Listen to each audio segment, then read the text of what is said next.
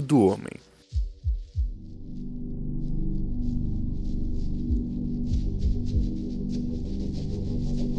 Essa história não se passa em uma cidadezinha desconhecida, daquelas onde a luz elétrica ainda teme em não alcançar.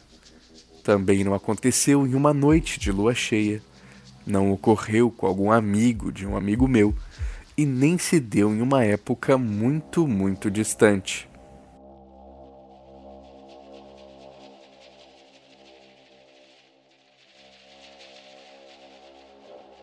Não. Essa história aconteceu em Iguatemi, no Mato Grosso do Sul, uma cidade com 15 mil habitantes, localizada a 450 quilômetros da capital.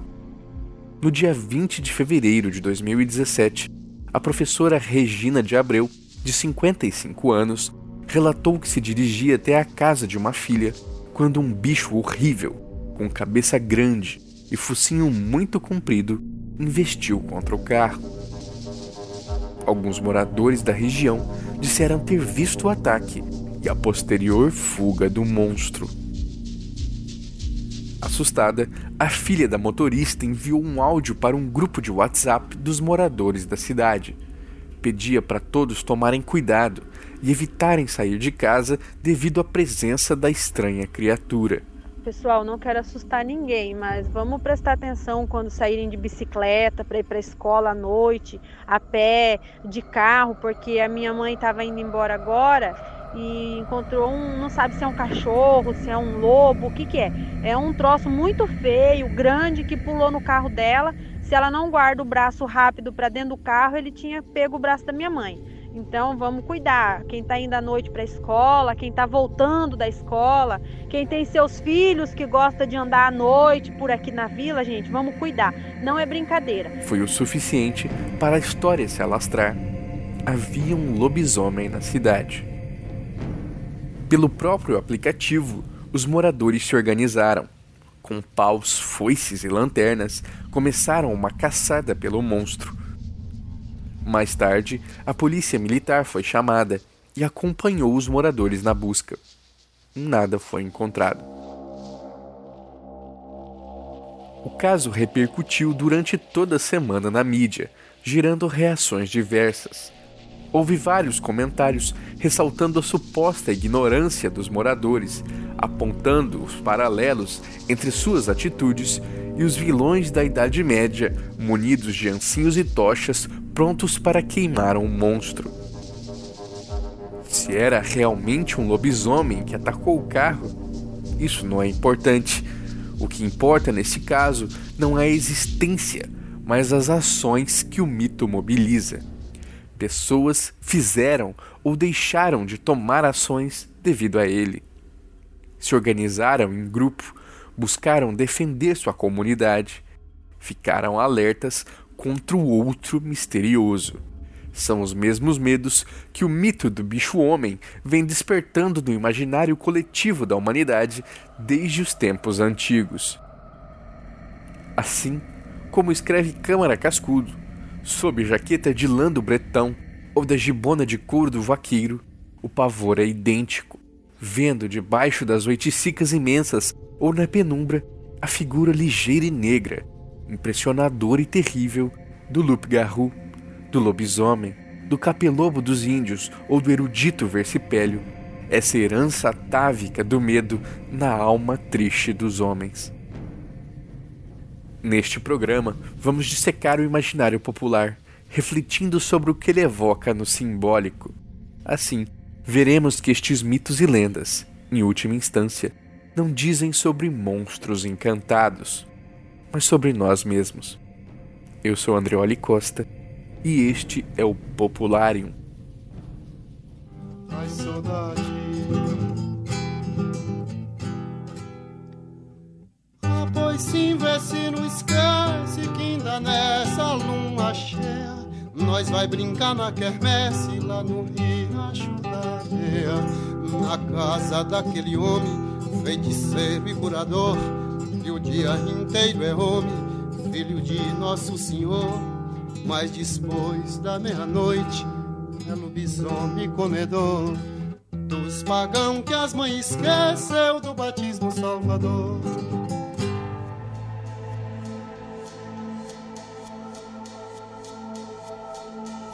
Você ouviu O Pedido, de Elomar Figueira Melo, composição lançada no álbum Dos Confins do Sertão, de 1986. A música traz um elemento bastante recorrente nas histórias de lobisomem: a ideia do estranho maldito, o homem feiticeiro, em sua casinha distante da cidade. Variantes falam daquele que é muito alto, muito orelhudo, muito peludo ou muito amarelo, ou ainda de quem é muito negro, como na versão paraguaia. Todos estes são passíveis de se tornarem lobisomens no imaginário popular. O cinema e a cultura pop consolidaram uma imagem desta criatura que pouco corresponde à tradição que temos aqui no Brasil, que, diga-se de passagem, está intimamente ligada à crença em lobisomens em Portugal. Nosso lobisomem não é um ser poderoso, imponente sedutor, mas um amaldiçoado fraco e sem energia. Como pontua Câmara Cascudo em seu ensaio Licantropia Sertaneja, de 1920, magro, descarnado, vacilante, de olhos apagados e face decaída, o licantropo sertanejo é uma vítima da verminose, mais filho do Euminto que de Beuzebu. O termo licantropia, inclusive, tão utilizado para descrever esta doença que acomete os híbridos entre homem e lobo, tem origem ancestral. Remete ao mito de Licaão, rei da Arcádia. Em uma das versões, foi ele um homem que ascendeu ao trono e revelou-se um temível governante. Punido pelos deuses pela sua selvageria, foi transformado em fera. No século IV a.C., Platão já mencionava o mito no livro 8 de A República, como uma metáfora para refletir sobre a figura deste governante protetor que se torna um tirano, que, assim como o homem tornado em lobo, devora seu próprio povo. A narrativa de Licaão se tornou especialmente conhecida graças à peça Metamorfoses do poeta Ovídio, nascido em 43 a.C.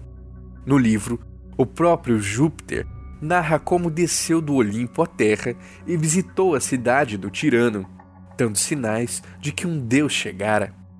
Licaão duvidou do que o povo contava e mandou servir ao convidado a carne cozida de um escravo. Ofendido com a infâmia do rei, Júpiter o transformou em lobo. Escreve o poeta. Ele foge e, aterrado em campos silenciosos, lula em vão tentando falar.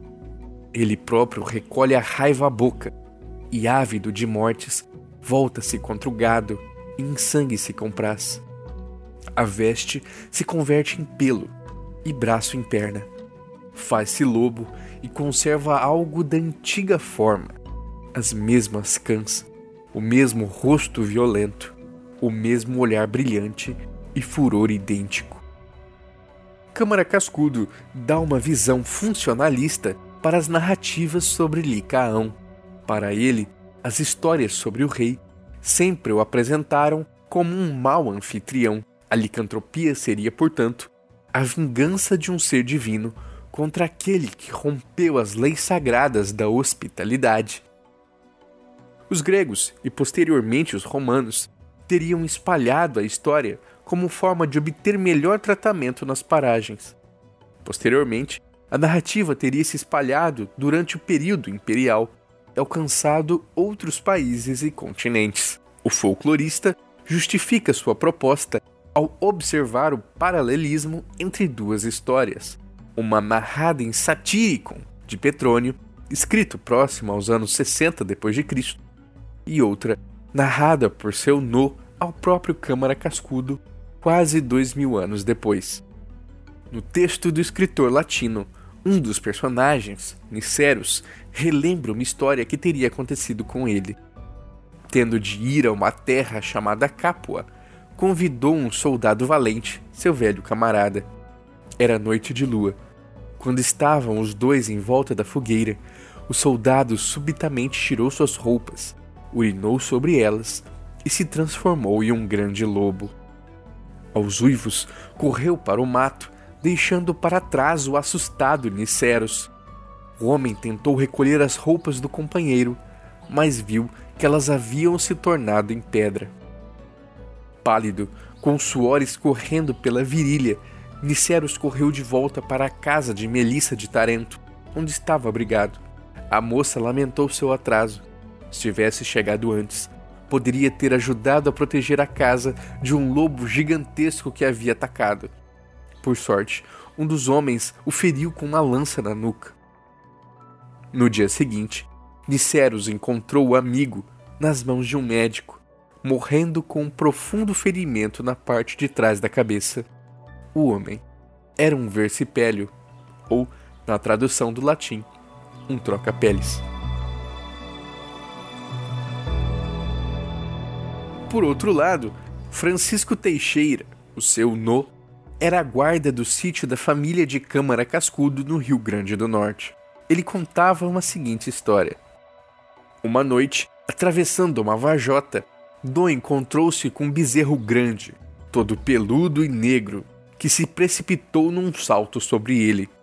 No bateu a mão na faca e lutou contra o bicho, e depois de muita luta, acertou uma facada na garganta. O monstro, grunhindo, fugiu pela noite. Pela manhã, não vendo João Severino entre os habituais cortadores de cana, No inquiriu e veio saber que ele estava doente. Correndo até a casa, encontrou-o de nuca amarrada e bebendo mesinhas. Estava com um corte no pescoço. Se não soubesse latim, teria citado Petrônio, finaliza Cascudo. Será que essa história viajou dois milênios até o Brasil? Seria ela mero reconto sertanejo de uma narrativa romana? Ou são as histórias ligadas pelas mesmas pulsões, repetindo-se em variações, pois abordam nossas mesmas inseguranças? Talvez a resposta seja um pouco de cada uma dessas situações. Mas o que chama especial atenção não é a repetição da fórmula, mas sua variação. O lobisomem de seu no não parece um lobo, mas um grande bezerro. De onde vem isso? A dúvida nos ajuda a responder um outro questionamento que muitos repetem quando se deparam com histórias de lobisomem no Brasil. Como pode existir lobisomens em um país que não existe lobos? Nosso único representante entre esses canídeos seria o lobo-guará, mas o animal nada tem a ver com o canis lupus europeu. Mais do que isso, as representações contemporâneas de um lobisomem-guará são obras reimaginadas de artistas, mas nenhuma narrativa conta sobre uma criatura com esta aparência. Em verdade, o lobisomem brasileiro tem muito pouco de lobo, e essa tradição tem grande relação com as versões do mito que vieram de Portugal. Em 1820, no livro Tradições Populares de Portugal, J. Vasconcelos recolheu inúmeras versões sobre os híbridos entre homem e fera, várias delas inclusive conflitantes. Entre as histórias registradas, temos homens-lobo, cachorro, porco, bezerro e até mesmo pato. No país europeu, o lobisomem também é apenas uma das espécies de monstros híbridos, mas existem outras. O eixo em comum que os une é sua maldição, ou fado. Após a transformação, os seres devem correr por sete freguesias, sete praças, sete igrejas, sete cemitérios ou suas variações. Por vezes, o número não está presente, mas a sina destes amaldiçoados é correr pelos caminhos atacando e devorando. É por isso que é bastante comum o uso do termo correr o fado em Portugal para se referir à maldição dessas criaturas. Além dos lobisomens, tardos e corrilários também correm o fado pelas terras lusitanas. Os tardos são crianças amaldiçoadas quando o padrinho, durante o batizado, não disse as palavras certas. Quando o fadário se manifesta, o tardo se transforma em animal, cão, gato ou até mesmo cabra, e vive nas encruzilhadas onde tenta atordoar as pessoas urinando em suas pernas. Se durante sete anos sua maldição não for quebrada, o tardo se transforma em um lobisomem e só então come gente. Já os corrilários são almas penadas que aparecem na figura de um cão. Se a pessoa morreu abruptamente de morte violenta, retorna como corrilário e vive os anos que ainda teria de vida como amaldiçoado. Existe ainda a fêmea de lobisomem em Portugal, a lobeira, ou sua versão mais conhecida, a peeira dos lobos, descrita por vezes como uma fada que vive ao pé dos lupinos. Vanessa Fidalgo, em Seres Mágicos em Portugal, resume assim: define o cancioneiro popular que as pieiras controlam a sua maldição, transformando-se apenas quando querem e tendo o dom de conseguir comunicar e controlar alcateias de lobos. Podem ser suas guardiãs, companheiras ou até líderes da matilha. No entanto, apesar da relação animalesca, as narrativas que as envolvem estão muito mais impregnadas de sensualidade e astúcia do que de ímpetos selvagens. Chegamos por fim ao lobisomem, o mais conhecido e talvez mais poderoso destes amaldiçoados. Vasconcelos, já em 1820, registrava as versões de que o lobisomem surgia a partir do nascimento do sétimo filho homem de uma família.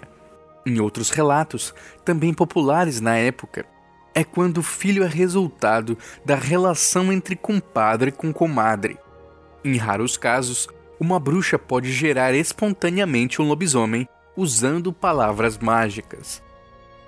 Maria do Rosário Lima recolhe estas versões em Joanópolis, município a pouco mais de 100 quilômetros de São Paulo. Em seu livro Lobisomem, Assombração e Realidade, de 1983, que ajudou a transformar a cidade na capital do lobisomem, ela aponta que o homem que fica 10 anos sem se confessar e comungar, ou sem pôr a mão na água benta, também corre o fado. O mesmo acontece com quem falta ao respeito com pais e padrinhos. Ainda que em Portugal exista a lobeira e a peeira dos lobos, no Brasil, a mulher amaldiçoada raramente vira lobisomem, mas sim bruxa. Em algumas vertentes, dizem que a maldição demora até os sete anos para se manifestar. Em outras, na idade da crisma, ou seja, durante a pré-adolescência. Percebemos então uma ligação com a própria turbulência do desenvolvimento da puberdade. Existem, no entanto, histórias de bebês lobisomens que se transformam em cachorrinhos pretos. Estes, para serem curados, devem passar por um ritual onde a madrinha fura sete vezes o courinho do bebê em cada ombro. Fazendo isso durante três sextas-feiras, ele estará livre do mal. Se a transformação ainda não tiver acontecido, é possível impedi-la fazendo o filho mais velho batizar o mais novo. Maria do Rosário reforça que, para garantir, o caçula deve ser o padrinho de crisma do irmão que o batizou. Outra observação é que o nome do caçula deve ser santo, como Bento, Benito ou Custódio. No caso das mulheres, Vasconcelos fala também em Jerônima, como um batismo possível, que em grego significa nome sagrado. Para que o monstro se transforme, escreve Cascudo, há uma ritualística. Em datas específicas, não ligadas à fase da lua, mas sim aos dias da semana, o futuro Loup-Garou dirige-se ao local onde os animais se espojam. Este lugar é chamado de espojadouro um espaço com capim amassado e revolto, onde animais rolam para se refrescarem e se coçarem. Lá, o amaldiçoado tira suas roupas e as enterra num buraco no chão, ou pendura no topo de uma árvore. Cascudo sugere ainda que o homem deve dar sete nós na camiseta antes de a esconder. Depois, rola da esquerda para a direita, reunindo os pés e as mãos. Assim, é a transformação do lobisomem português e também do brasileiro. Se espoja no local onde outros animais se espojaram ou mesmo defecaram, e herda deles a sua aparência. No cantar do galo, o monstro retorna correndo até suas roupas e só de tocar nelas recupera a forma humana. Joaquim Homem Machado, que investiga o folclore da Ilha do Minho, registra a maioria dos lobisomens da região como híbridos entre homem e touro. Isso de alguma forma se mistura com o imaginário do Minotauro? De maneira alguma. Não é a mera relação entre humano e bovino que gera o Minotauro, mas todas as imagens que constelam em torno do mito. Em J. Vasconcelos, alguns informantes dizem que os lobisomens são principalmente jumentos. Outros citam lobisomens patos e marrecos que vivem nas lagoas e impedem a irrigação. No Brasil, o lobisomem é frequentemente descrito como uma mistura de homem com cachorro e porco. Em Mato Grosso do Sul, o memorialista Hélio Cerejo aponta: alguns lobisomens, metade porco, metade cachorro, passam pelos caminhos arrastando grossas correntes. Cada elo da corrente representa uma transformação. A cada transformação, a corrente ganha mais um elo. O barulho das correntes contamina as árvores e as cercas de arame, que começam a repetir o barulho em eco. Existe ainda uma outra versão recolhida por Cerejo, onde o lobisomem não é apenas um híbrido, mas também solta chamas. Nas calmas noites de lua cheia sem vento e sem ruídos, costuma aparecer um lobisomem, metade porco, metade cavalo petiço, de pelos arrepiados, com um profundo buraco na cabeça, que expele fumaça e fogo a todo instante. Duas peludas e enormíssimas orelhas se arrastam pelo chão, produzindo um estrepido violento, como de tempestade quebrando galhos. O interessante de se notar é que, diferente da pureza das transformações de registro europeu, no Brasil, a mistura entre os animais se torna regra. Cerejo reflete que todos os animais que se espojaram recentemente na Terra emprestam suas características ao lobisomem, o que faz variar seus níveis de poder.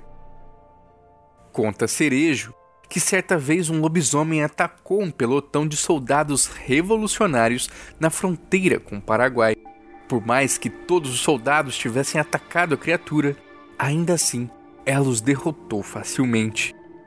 Isto porque antes ela havia se reborqueado no espojador, onde estivera refrescando o corpo um boi chifrudo, um cavalo e um porco. Nessas circunstâncias, o lobisomem vira fera terrível, de força descomunal. Por isso, escorraçou a soldadesca audaciosa e destruiu o forte. Na hora de correr o fado, o lobisomem a tudo ataque e devora. Cadáveres, cachorros, carniça e até excrementos de animais. Maria do Rosário fala também em melado, gordura de sabão e sangue humano como alimentos da criatura. Lobisomem ataca e devora a gente, mas especialmente as crianças não batizadas. É por isso, inclusive, que vive rondando mulher grávida, já que o filho na barriga ainda é pagão. Gustavo Barroso, consagrado folclorista brasileiro, recolheu no Ceará uma conhecida história que demonstra a ferocidade da criatura. Diz assim: contam no sertão cearense que uma mulher era casada com um homem amarelão e ia uma feita de viagem com ele a pé por um lugar deserto. Era noite de quinta para sexta-feira e fazia luar. Estavam hospedados debaixo de uma árvore onde tinham pendurado as redes. Alta noite, ela, acordando, viu o esposo levantar-se e entrar no mato. Pensou que ele fosse fazer alguma necessidade e não ligou para o fato tornou a adormecer. Acordou com o barulho que em torno fazia uma fera e viu, horrorizada, o monstro meio lobo, meio gente, que avançou para ela e lhe dilacerou furiosamente o chale de lã vermelha com que se cobria. Gritou apavorada pelo marido, que custou muito aparecer. Tal monstro, felizmente, fugiu ao seu primeiro grito. O esposo disse não acreditar na sua história e que tudo não passava de um sonho. Entretanto, ao outro dia, chegando em casa, o homem dormia a cesta. Ela olhou uma vez ao passar junto à sua rede. Estava de boca aberta e entre os dentes havia fiapos de lã vermelha do seu chale. Fora ele o lobisomem. Nos dias em que não está transformado, o lobisomem sofre muito do estômago, vomita constantemente, botando para fora toda a porqueira de que se alimentou enquanto fera. Por isso é que dizem ser sempre amarelo, fraco e com olheiras profundas. Além da morte violenta, há outras ações atribuídas ao lobisomem. Ele desvirgina mulheres, prega sustos, atira o gado contra cercas, endurece a teta das vacas, urina na cinza quente, espalhando seu fedor. A baba do lobisomem envenena a res, endurecendo-lhe a espinha. Dizem ainda que o animal que comer capim com baba de lobisomem ou aspirar seu cheiro morrerá em poucos dias. O lobisomem corre como o vento. Alguns dizem que o próprio vento indica a iminência da chegada da criatura. É como escreve Cerejo sendo inteiramente preto, se confunde com as trevas e raramente é visto. Sabia-se de sua presença pelos malefícios que praticava, por um vento enraivecido e quente que antecedia sua presença. Vento que chama lobisomem, abrindo caminho, é vento que tudo esturrica, matando plantações e secando nascentes. O bicho gosta muito de brigar com o cachorro. Nunca emprega para isso sua força. Basta estalar suas orelhas que o cachorro foge em disparada. Cachorro preto é o único animal que pode com o lobisomem. Se conseguir meter os dentes na orelha esquerda da fera e furá-la em dois lugares diferentes, sai vitorioso da batalha. Sobre o lobisomem chama atenção ainda o modo como ele caminha. Essa pose, inclusive, que impede de ser confundido com um cachorro comum. Dona Tonica, informante de Mimoso, no Mato Grosso, o descreve como um cachorrão que anda de traseiro levantado e cabeça baixa. O alemão Karl von Steinen, que viveu em Cuiabá no início do século XX, também menciona a postura do monstro. Ele o descreve como um grande cão, tendo as pernas traseiras muito mais compridas que as dianteiras corre e muito depressa com as pernas dianteiras com que apoia a cabeça nos cotovelos, dobrados para cima na direção das orelhas. Hélio Cerejo fala sempre em lobisomens de cor escura, mas para von Steinen há lobisomens pretos, brancos e amarelos, variando conforme a cor do homem. Maria do Rosário fala em duas cores de lobisomem: o vivo, de cor preta ou escura, aparece como um cachorrão, porco ou bezerro. O morto, por outro lado, é sempre de pelagem branca. O vivo, se for escorraçado pelos homens, tem medo e foge. O morto, pelo contrário, ataca para matar. Isso para não falar no terrível lobo com pelo para dentro e carne para fora, também bastante frequente nas histórias. Para impedir o lobisomem, Vasconcelos sugere atirar contra sua sombra. A criatura vai interromper sua correria e parar. Cascudo sugere usar um sinal de Salomão para impedir sua carreira. Se houver vento soprando, Cerejo aconselha jogar água fria contra o vento quente para acabar com a velocidade da criatura. Uma alternativa é fazer três sinais da cruz nas três direções do vento, menos a do poente, por ser esta a atração favorável ao monstro. Existem algumas maneiras de desencantar a criatura, como se dizia em Portugal, quebra-lhe o fado fazendo-lhe sangue no rabo. Arrancar sangue do lobisomem em uma luta justa acaba com fadário. Em algumas versões, isso é mais difícil. Apenas uma única gota de sangue deve ser retirada. Por isso, recomenda-se o uso de um alfinete. Cascudo conta inclusive a história de um homem, atacado por um lobisomem, que durante a luta, cansado, já sem energia para levantar a faca, usou um galho de aroeira para furar o monstro e encerrar sua transformação. Ainda assim, é preciso ter cuidado. Os homens medrosos que se deixam morder pelo lobisomem adquirem seu fadário. Se o sangue do lobisomem tocar seu oponente, ele também deverá correr o fado. A única pessoa que pode fazer isso sem sofrer transformação é a própria esposa do lobisomem. Outra opção é queimar as roupas que o monstro deixa para trás, algo difícil de se fazer se elas virarem pedra, como no relato de Petrônio. Maria do Rosário encontrou ainda uma terceira alternativa: surrar o lobisomem com duas cordas de fumo, amarrando uma terceira em seu pescoço. Lobisomens corrilários, tardos e peeiras, híbridos de homens com lobos, cachorros, cavalos e touros. Conhecemos neste programa diversos mitos diferentes ligados à transformação do bicho-homem. Seriam todos, como propôs Cascudo, crias do mesmo mito do rei Licaão? Essa interpretação não me parece satisfatória. Buscar uma origem comum a partir de onde um mito tenha se espalhado é uma concepção antiquada. As características superficiais da criatura podem sim ser compartilhadas, intercambiadas e influenciadas por dinâmicas de migração, trocas culturais e dominação. Mas a mitogênese, a gênese do mito, não precisa de um lugar de origem. Sua origem é no próprio ser humano, seus medos, suas angústias, seus sonhos e desejos. O que vemos no imaginário do lobisomem é esta criatura de aparência humana, mas que em determinadas condições se revela vil, mortal, indo contra seu próprio povo, sua família. Medo é do outro, mas também de nós mesmos, do monstro que carregamos dentro de nós que a qualquer momento pode ser levado a aflorar, seja na forma de lobo, seja na forma de qualquer animal quitônico, ou seja, ligado à terra e ao submundo.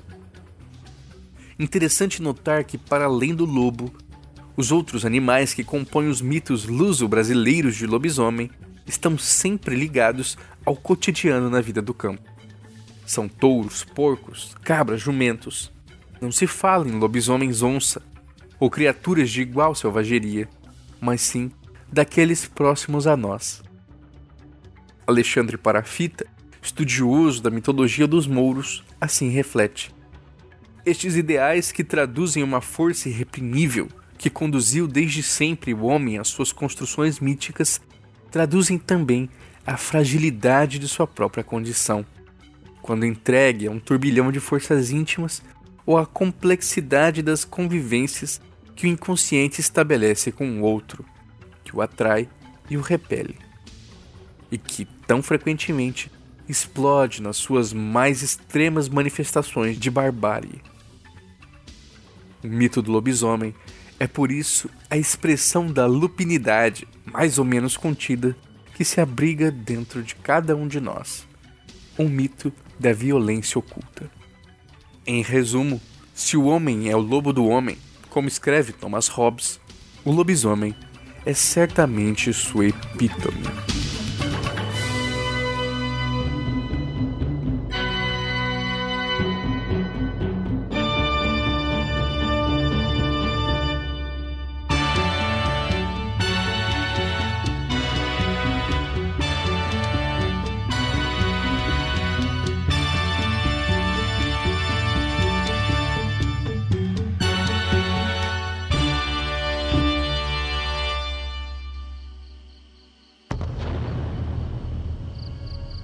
Popularium é trazido até vocês pelo Mundo Freak e pelos apoiadores que contribuem mensalmente no Apoia-se para um conteúdo de qualidade. Faça parte você também. Acesse mundofreak.com.br. Lá você encontra o roteiro completo do podcast e suas referências bibliográficas. Este episódio foi escrito por mim, Andrioli Costa, o colecionador de sacis. Acesse colecionadordesassis.com.br. A edição é de André Fernandes. Até a próxima!